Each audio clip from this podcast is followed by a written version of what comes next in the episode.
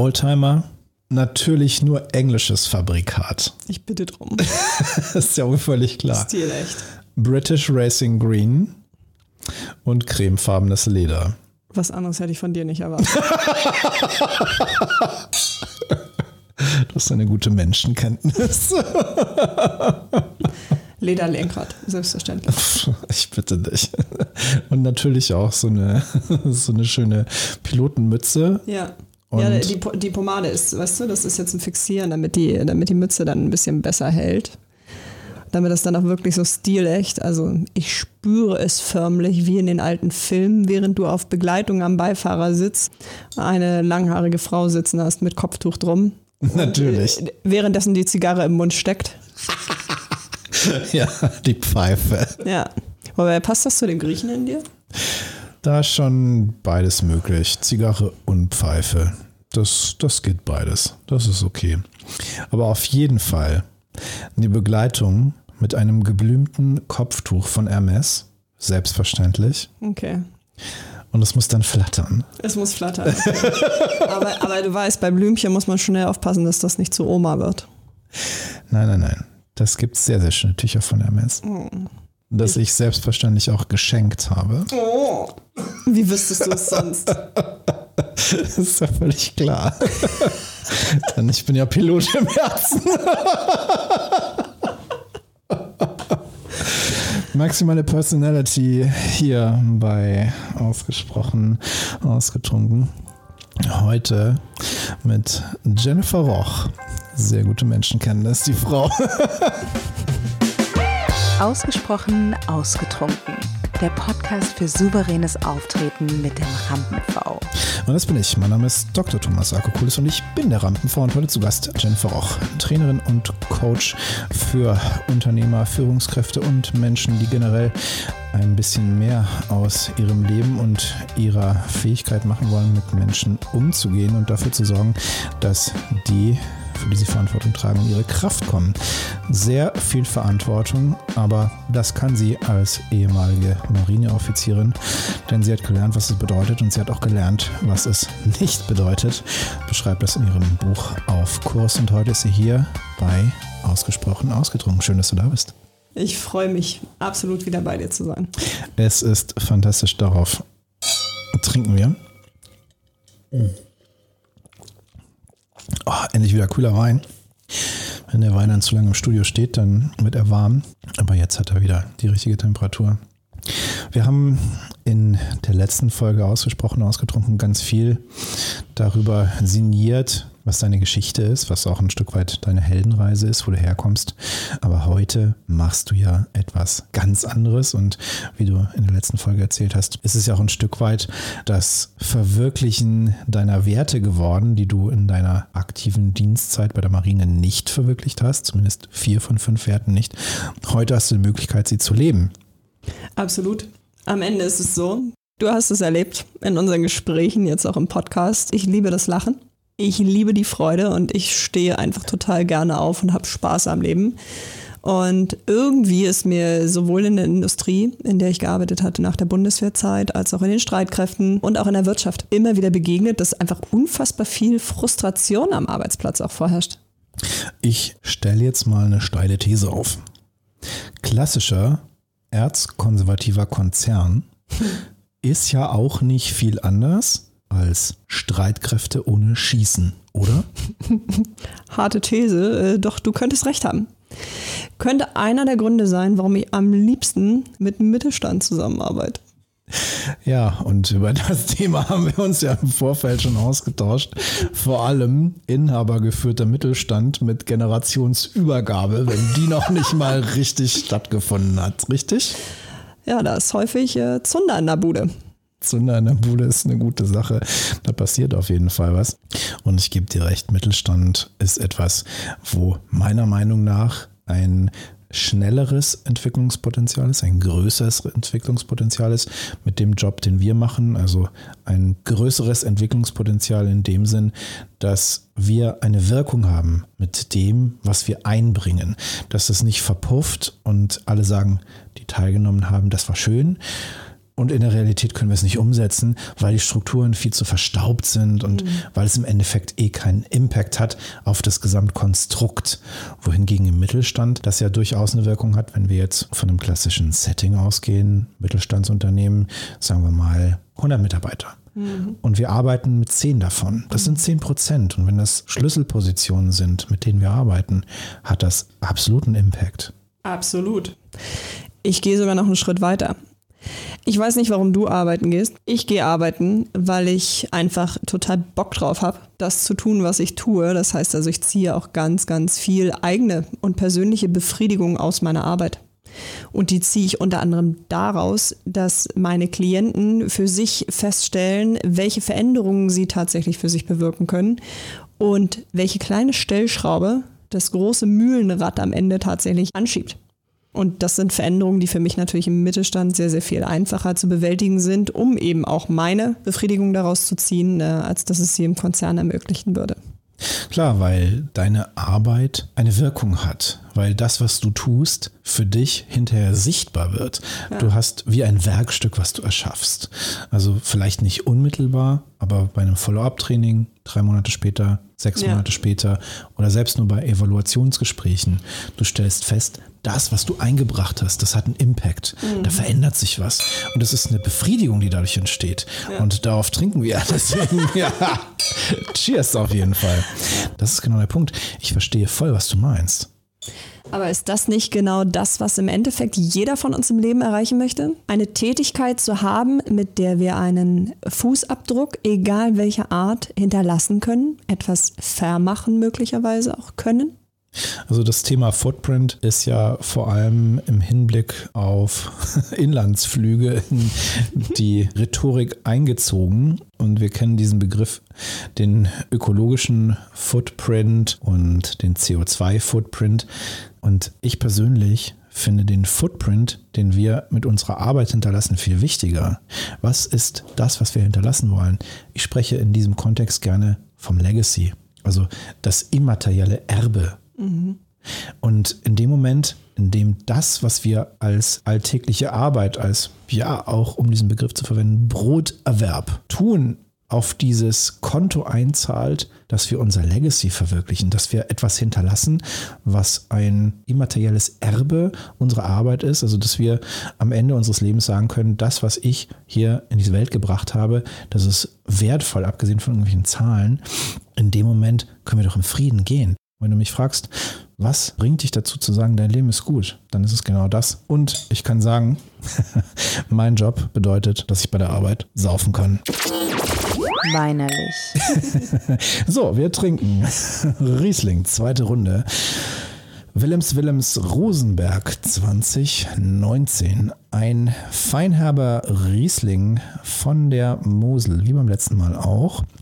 Und zwar haben wir hier 11 Volumenprozent Alkohol, 15,2 Gramm Restzucker, eine Säure von 9,1. Also ein bisschen stärker als in der letzten Runde. Ein bisschen mehr Restzucker, ein bisschen mehr Säure. Und witzigerweise finde ich trotzdem, dass er sogar etwas frischer ist als der letzte Wein. Wie geht's dir damit? Das stimmt. Wobei ich jetzt als Laie behauptet hätte, es läge an der Kühle des Weines. Aber ich mag die alle drei. Also ich glaube, ich komme auf den Punkt zurück, dass ich auf dem Weg nach Hause nach Berlin mal ein paar Flaschen Wein mitbringen muss, die schmecken. Also wenn du mit deinem Papa das nächste Mal Wein trinkst, dann bring Karton mit. Zwei von jedem dieser Weine. Und ich glaube, dann habt ihr einen bunten Abend. Boah, ich vertrag da nichts da. Da reicht doch eine Flasche schon. Das ist äh, Hass.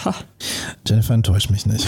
Du warst zwölf Jahre bei der Marine und sagst, ich vertrag nichts. Der ist abtrainiert. Zerstör nicht mein Klischee. Eiskalt abtrainiert. Bitte, ich bin Pilot im Herzen. Zerstör nicht mein Klischee. Was soll ich dir sagen, ne? Schlimmer geht immer, aber es ist halt so, Alkohol muss schmecken. Und ich finde, ab einem gewissen Pegel schmeckt man ja eh nichts mehr. Ich möchte gerne in dem Bereich bleiben, wo ich noch was schmecke. Gut, also in dem Moment, in dem wir einen Pegel erreichen, in dem wir gar nichts mehr schmecken, bin ich völlig bei dir. Dann ist es im Grunde nur noch sinnvoll, Alkohol zu trinken, der Kopfweh nicht begünstigt. Mhm, ja. billig ist, ne? Ja, ja, ja, genau, genau. Also das so Fuselalkohole, das, das bringt nichts. Trotzdem, in dem Bereich, in dem wir noch was schmecken, und das ist ja durchaus eine Range, also auch wenn du sagst, es ist abtrainiert. Ich glaube an dich, du kannst da wieder hinkommen. da ist noch Potenzial, wie ich als Coach sagen würde. Ist noch Luft nach oben. Da ist noch Luft nach oben. Du musst ja Ja, lösungsorientiert arbeiten, ne? ja und Alkohol ist auch eine Lösung. Ah, cheers.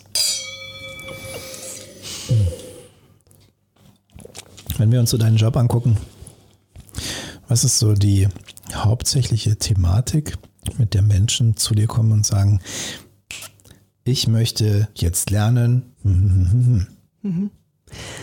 Im Endeffekt ist es noch gar kein festes Thema, sondern es sind eher alltägliche Herausforderungen, mit denen die Führungskräfte oder Unternehmer zu tun haben. Nicht selten ist mir gerade in der letzten Zeit äh, vor die Füße gefallen, dass ein Unternehmen anmerkt, dass einfach eine unfassbar hohe Mitarbeiterfluktuation vorherrscht. Also wenn wir Mitarbeiterfluktuation von 70, 80 Prozent haben, dann ist das ein riesen Warnsignal. Also es kostet nicht nur unfassbar viel Geld, sondern du hast natürlich auch permanente Unruhe im Unternehmen. Das ist, als hättest du lauter Kieselsteine irgendwie in deinem Zahnradgetriebe. Beunruhigend, wenn das der Fall ist. Beruhigend, wenn der Unternehmer das selbst merkt. Naja, meistens ist es so, irgendwann muss der Schmerzpunkt groß genug sein. Und wenn ich ein hohes Maß an Mitarbeiterfluktuation habe, um mal nur bei dem Beispiel zu bleiben, dann kostet das Geld. Dann kostet das Geld, dann kostet das Produktivität und damit am Ende des Tages bleibt nicht mehr genügend Geld, um möglicherweise Mitarbeiter zu bezahlen. Und spätestens dort werden sie dann munter. Ja, und das ist ja auch der Punkt. Je höher die Position ist, die neu besetzt werden muss, desto höher die Kosten dafür. Ja, absolut. Kannst dir allein mal überlegen, was das kostet, jemand Neues einzustellen. Nehmen wir mal nur grobe Bereiche. Du hast einen Mitarbeiter auf einer Stelle, die schon da ist. Was passiert dann häufig, bevor dieser offiziell kündigt? Da ist eine innere Kündigung schon vorausgegangen. Halbes Jahr. Bestimmt. So, das heißt also, wenn wir vorher einen Mitarbeiter hatten, sagen wir mal, wir gehen mal positiv davon aus, er hat 100% Arbeitskraft gehabt, dann hat er ein halbes Jahr vor der formalen Kündigung schon nur noch mit vielleicht 60% gearbeitet, weil er innerlich gekündigt hat. 40 Prozent also seiner Arbeit sind schon unerfüllt für dieses halbe Jahr. Dann kommt die formale Kündigung, die, sagen wir mal, drei Monate dauert. Wenn die formale Kündigung ausgesprochen ist, rutschen diese 60 Prozent über den Daumen vielleicht nochmal auf 30 bis 40. Wir kehren also das Gewicht einmal um. Die, in den drei Monaten kann jetzt der Arbeitgeber auf Mitarbeitersuche gehen. Vielleicht, und wir rechnen ja gerade wohlwollend, findet er Mitarbeiter, der direkt am Tag des Kündigungsdatums bzw. des Austritts des alten Mitarbeiters ins Unternehmen kommt. Dann hat in der Zwischenzeit der Arbeitgeber aber schon wieder Geld investiert in die Akquise eines neuen Mitarbeiters. Headhunter eingeschaltet, Anzeigen, Berater, egal welcher Art. Jetzt kommt der neue Mitarbeiter. Der muss ja auch erst eingearbeitet werden. Das heißt, wenn wir mal vom Welpenschutz ausgehen, drei Monate, dann steht auch dieser Mitarbeiter mit vielleicht 50, aufsteigend 70 Prozent Arbeitsleistung zur Verfügung.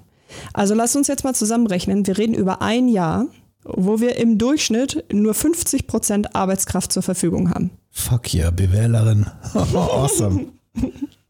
Also das ist einfach ein Vermögen. Das entspricht und entbehrt jeglicher Grundlage, da nicht frühzeitig hinzugehen und sich einfach Unterstützung zu holen, um das zu verändern. Und das ist nur ein Arbeitsplatz, den wir gerade hochgerechnet haben.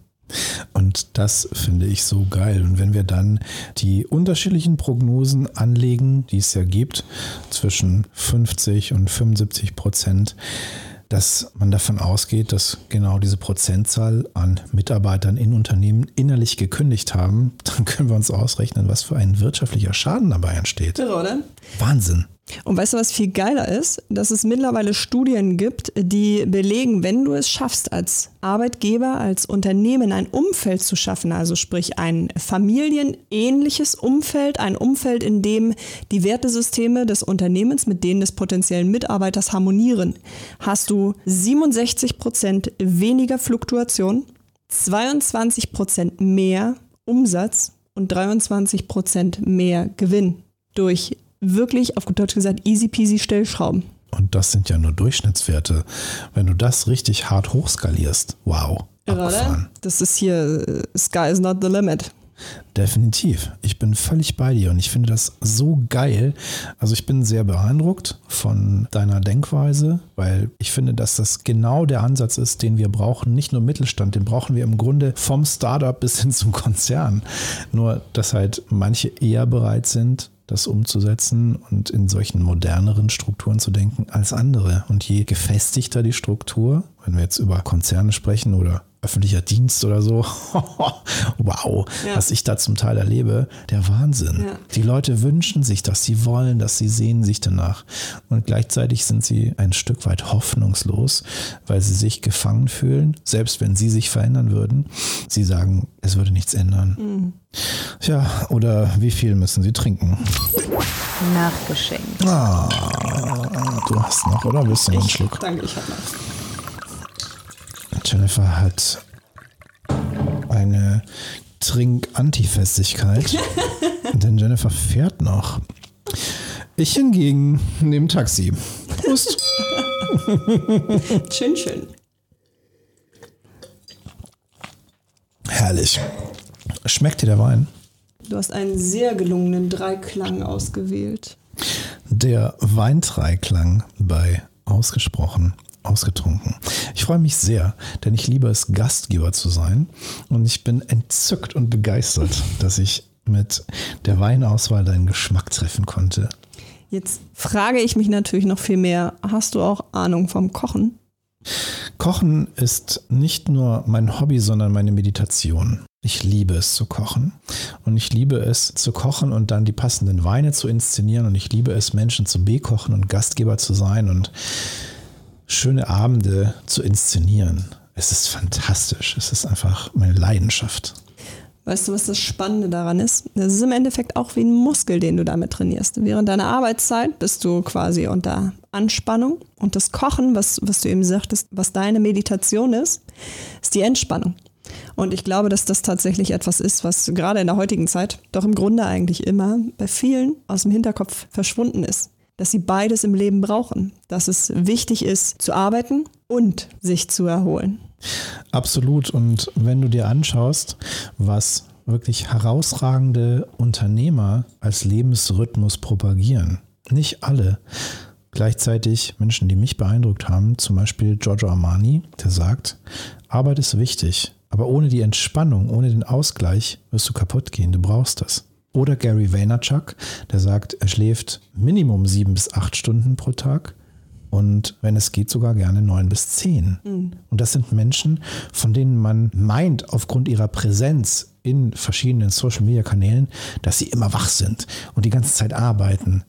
Doch dem ist nicht so. Es ist einfach nur die Inszenierung. Sie gönnen sich den Ausgleich, sie nehmen sich das. Und da sind wir wieder bei einem ganz, ganz wichtigen Punkt, den ich vorhin auch angesprochen hatte. Es steht und fällt einfach schlicht und ergreifend mit der Selbstführung. Erst wenn ich in der Lage bin, mein Leben komplett selbst zu führen, selbst zu organisieren, zu gestalten, mir Ruhephasen und Anspannungsphasen zu wählen, kann ich doch überhaupt in der Lage sein, Verantwortung auch für andere zu übernehmen. Ich bin absolut bei dir. Selbstführung beginnt mit Selbstfürsorge. Und Selbstfürsorge beginnt mit Selbstwert. Das heißt, die Basis, um vernünftig für sich und seine Mitarbeiter zu sorgen, ist, dass man sich selbst lieb hat. Also ja, bin ich bei dir. Du hast jetzt äh, den Bogen schon zu zwei wichtigen Themen gebracht. Ich glaube, dass es wichtig ist, als Führungskraft vor allem auch selbstbewusst zu sein. Wobei ganz viele immer glauben, Selbstbewusstsein, das sind die lauten, in den Raum hineinpolternden, möglicherweise manchmal auch Piloten im Herzen. Wer weiß das schon? Definitiv. Kann sehr selbstbewusst sein, aber nicht selbstliebend. So sieht's aus. Denn was ist dann am Ende des Tages Selbstbewusstsein? Es ist ein Selbstbewusstsein. Also sprich, ich bin mir meiner selbst bewusst. Und in meiner Welt ist das nur über einen Dreiklang möglich. Und das eine ist, du hast es eben angesprochen, verfüge ich über ein gesundes Maß an Selbstliebe, kann ich mich also so wie ich bin selbst lieben. Der zweite Punkt in meiner Welt, das ist der Selbstwert. Sprich, auch wenn es mal möglicherweise schwierige Lebensphasen gibt, kann ich meinen Wert allein bestimmen. Und hierbei gebe ich dir gerne mal das Bild eines zerknüllten, zertretenen, abgeranzten 50-Euro-Scheins. Bringst du ihn zur Bank, ist er immer noch 50 Euro wert. Warum genau glauben viele, dass das nun bei ihnen anders ist? Und der dritte Punkt für mich, das ist das Selbstvertrauen. Das Vertrauen in die eigenen Stärken und dann natürlich auf der anderen Seite auch die Kenntnis über die eigenen Schwächen und äh, auf gut Deutsch gesagt damit fein zu sein. Und wenn ich die drei für mich gerade gezogen habe, habe ich automatisch Selbstbewusstsein. Naja, ich bin ja Pilot im Herzen. Das bedeutet, ich habe keine Schwächen. Ich habe nur Charakter. Cheers. Ich finde das so geil, Pilot im Herzen. Wenn ich Merch hätte, würde ich ein T-Shirt davon machen lassen. Oder wäre ich vorsichtig? Ich habe gehört, mittlerweile distanziert sich sogar ein Merch-Shop von seinem eigenen äh, Namensgeber. Wirklich. Also Wertschätzung ist für mich das zentrale Ding. Nicht nur meiner selbst, sondern auch meines Gegenübers. Und ich glaube, in dem Moment, in dem man das realisiert hat, kann man sich auch als pilotenhafter Rockstar inszenieren und gleichzeitig sich absolut darüber bewusst sein, dass ohne Demut man irgendwann an sich selbst scheitern wird. Und das war für mich eine ganz, ganz wichtige Erkenntnis. Den Demutsbegriff habe ich lange nicht verstanden habe viele Jahre gedacht, Demut bedeutet Unterwerfung, bis ich irgendwann gefühlt habe, was es bedeutet. Und das ist genau dieser spannende Punkt.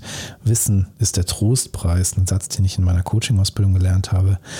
Und das macht es aus. Du kannst dich auf eine Art und Weise inszenieren, aber wenn du nicht bereit bist, in Empathie zu gehen, in Verbindung zu gehen und andere Menschen zu fühlen und ihre Bedürfnisse anzuerkennen, das wertvoll anzuerkennen und in Resonanz zu gehen und auch bereit zu sein, die Verantwortung dafür zu übernehmen, dass sie erfüllen können, dann wirst du niemals glückliche Beziehungen in jedweder Form führen, ob jetzt beruflich oder privat. Mhm.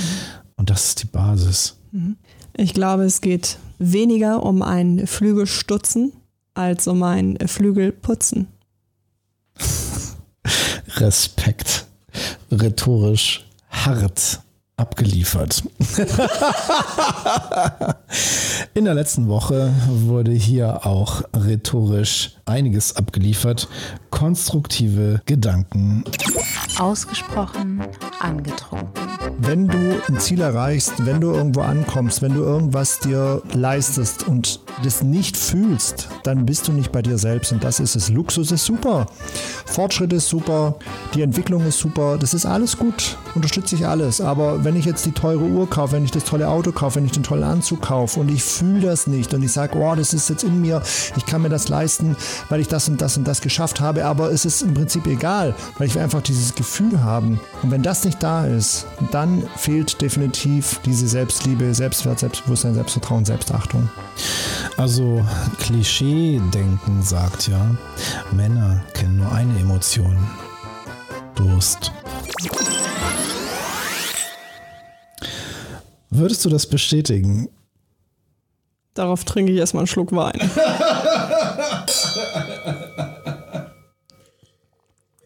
Letzte Woche war Sven spricht zu Gast und hier wurde natürlich ganz klar mit Gender-Klischees gespielt.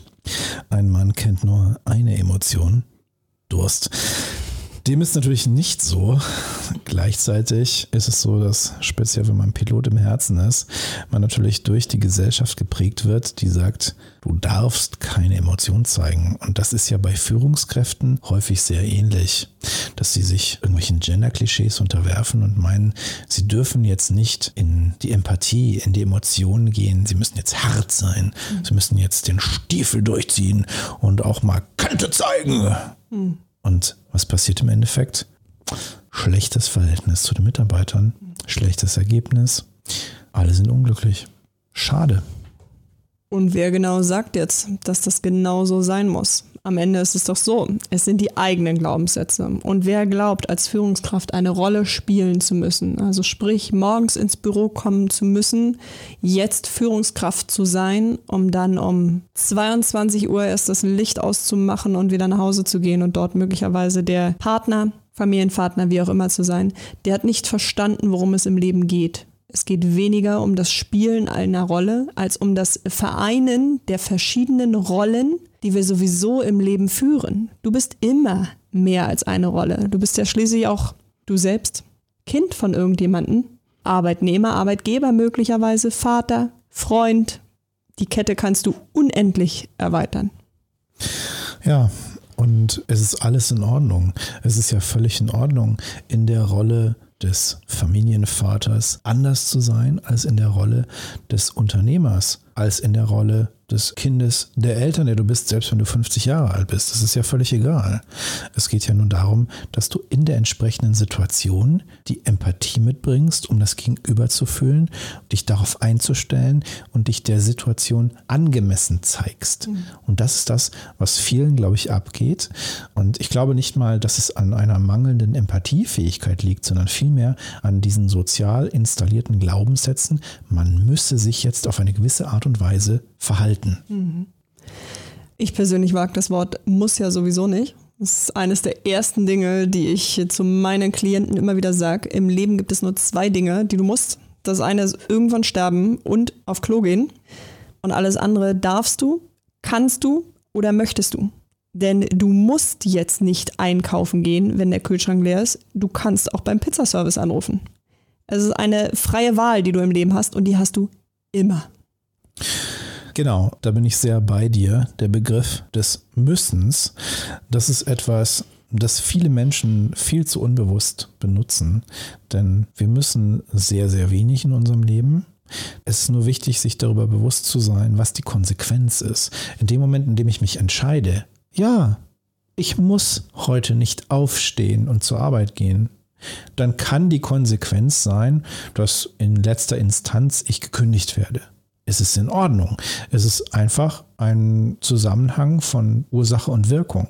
Es geht aber um Selbstwirksamkeit und es geht darum, raus aus der Opferrolle zu kommen. Mhm. Und das ist das, was viele Menschen, gerade in Deutschland, glaube ich, nicht verstehen, weil wir natürlich in unserem System auch dazu erzogen werden, obrigkeitshörig zu sein und im klassisch preußischen Sinne das zu tun, was uns die jeweils Regierenden vorgeben.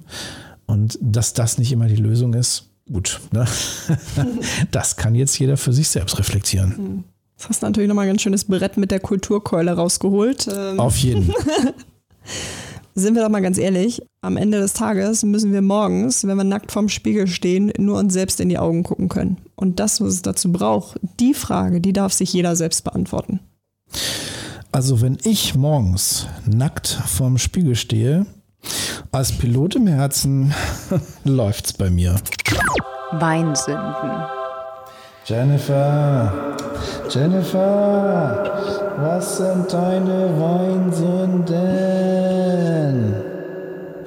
Gab es irgendwas, was du in deinem Leben unter Alkoholeinfluss gemacht hast, was du hinterher bereut hast?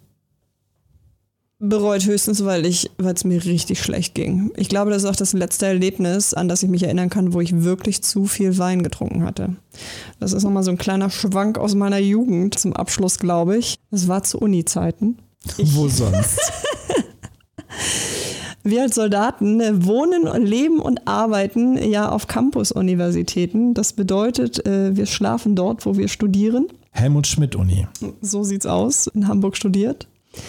Und äh, wie es so üblich ist, gibt es natürlich Wohnebenenaufnahmen. Das bedeutet, dass wir gewisse Aufgaben zu erfüllen hatten und aus dieser Wohnebenenaufnahme, man mag es nicht glauben, sind tatsächlich drei Flaschen Wein übrig geblieben. Und so kam es eines Abends, ich habe eine damals sehr gute Freundin und Kommilitonin gehabt, die drei Etagen über mir wohnte, die dann eines Abends bei mir war und wir tranken diesen Wein und um den Bogen zum Anfang unseres Gesprächs zu spannen, wir kamen auf die glorreiche Idee, Mikado zu spielen. Hat nicht so gut funktioniert. Also selbstverständlich lagen alle Stäbchen dort, wo sie liegen sollten und keine bewegte sich. Wir könnte von was anderem ausgehen. Jedenfalls, bei ihr war es am Ende so, sie ist tatsächlich, sie musste tatsächlich abgeholt werden. Wir hatten halt ganz klar immer gesagt, kann ja nicht sein, dass die Flasche leer ist und nur eine ein volles Glas hat. Das ist ja ungerecht. Bei einer 07-Flasche ist das natürlich naheliegend. Jeder kann sich's ausrechnen. Die Flasche war leer, sie wurde nach oben gebracht. Ich wollte schlafen. Arme und Bein hingen aus dem Bett in der Hoffnung, dieses fallenden Loches zu entgehen. Es war ein Elend, dem kaum zu entrinnen war. Und es ging mir wirklich sehr schlecht am nächsten Tag. Es ging mir richtig schlecht. Auf jeden Fall, ich hatte gelernt, vom Alkohol lassen wir lieber den Finger. Aber nur einen. Aber nur einen. Ein bisschen. da sind ja noch neun dabei, ne? ja, dein Glas ist leer. Irre, oder? Tja, und jetzt? Steht daneben noch eins. okay, gut. Der ist so lecker. Ich die Geschichte erstmal einen Schluck Wasser. Tja, ich glaube es auch.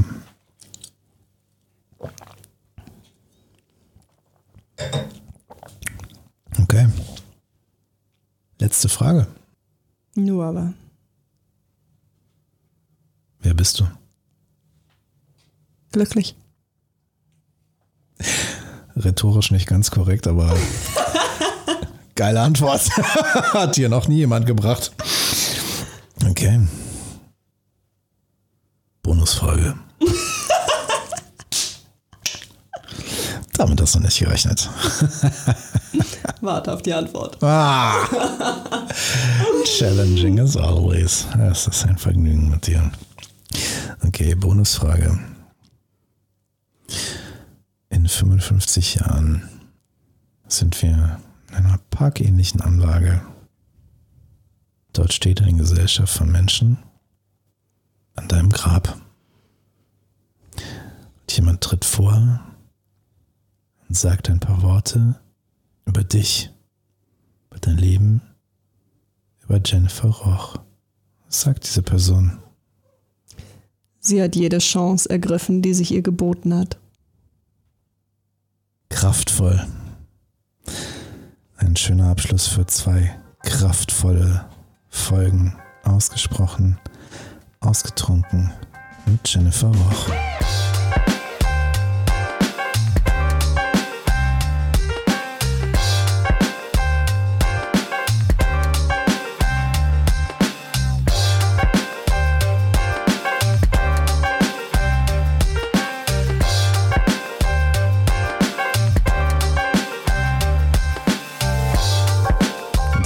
Ausgesprochen ausgetrunken mit Jennifer Roch, Trainerin und Coach für Führungskräfte und Menschen, die solche werden wollen.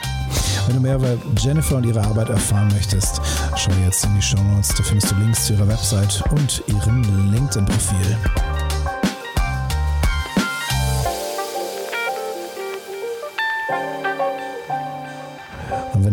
Wenn du mehr über mich und meine Arbeit erfahren möchtest und wie ich Menschen helfe, souverän aufzutreten ohne Lampenfieber und das auch noch mit Spaß an der Sache, schau jetzt in die Show Notes, da findest du Links zu meiner Website und meinem Social Media.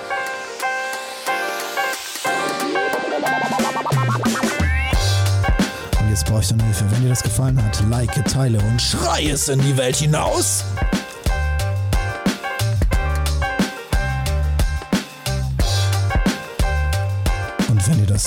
Richtig, richtig gut gefallen hat, dann sag deiner Mutter Bescheid.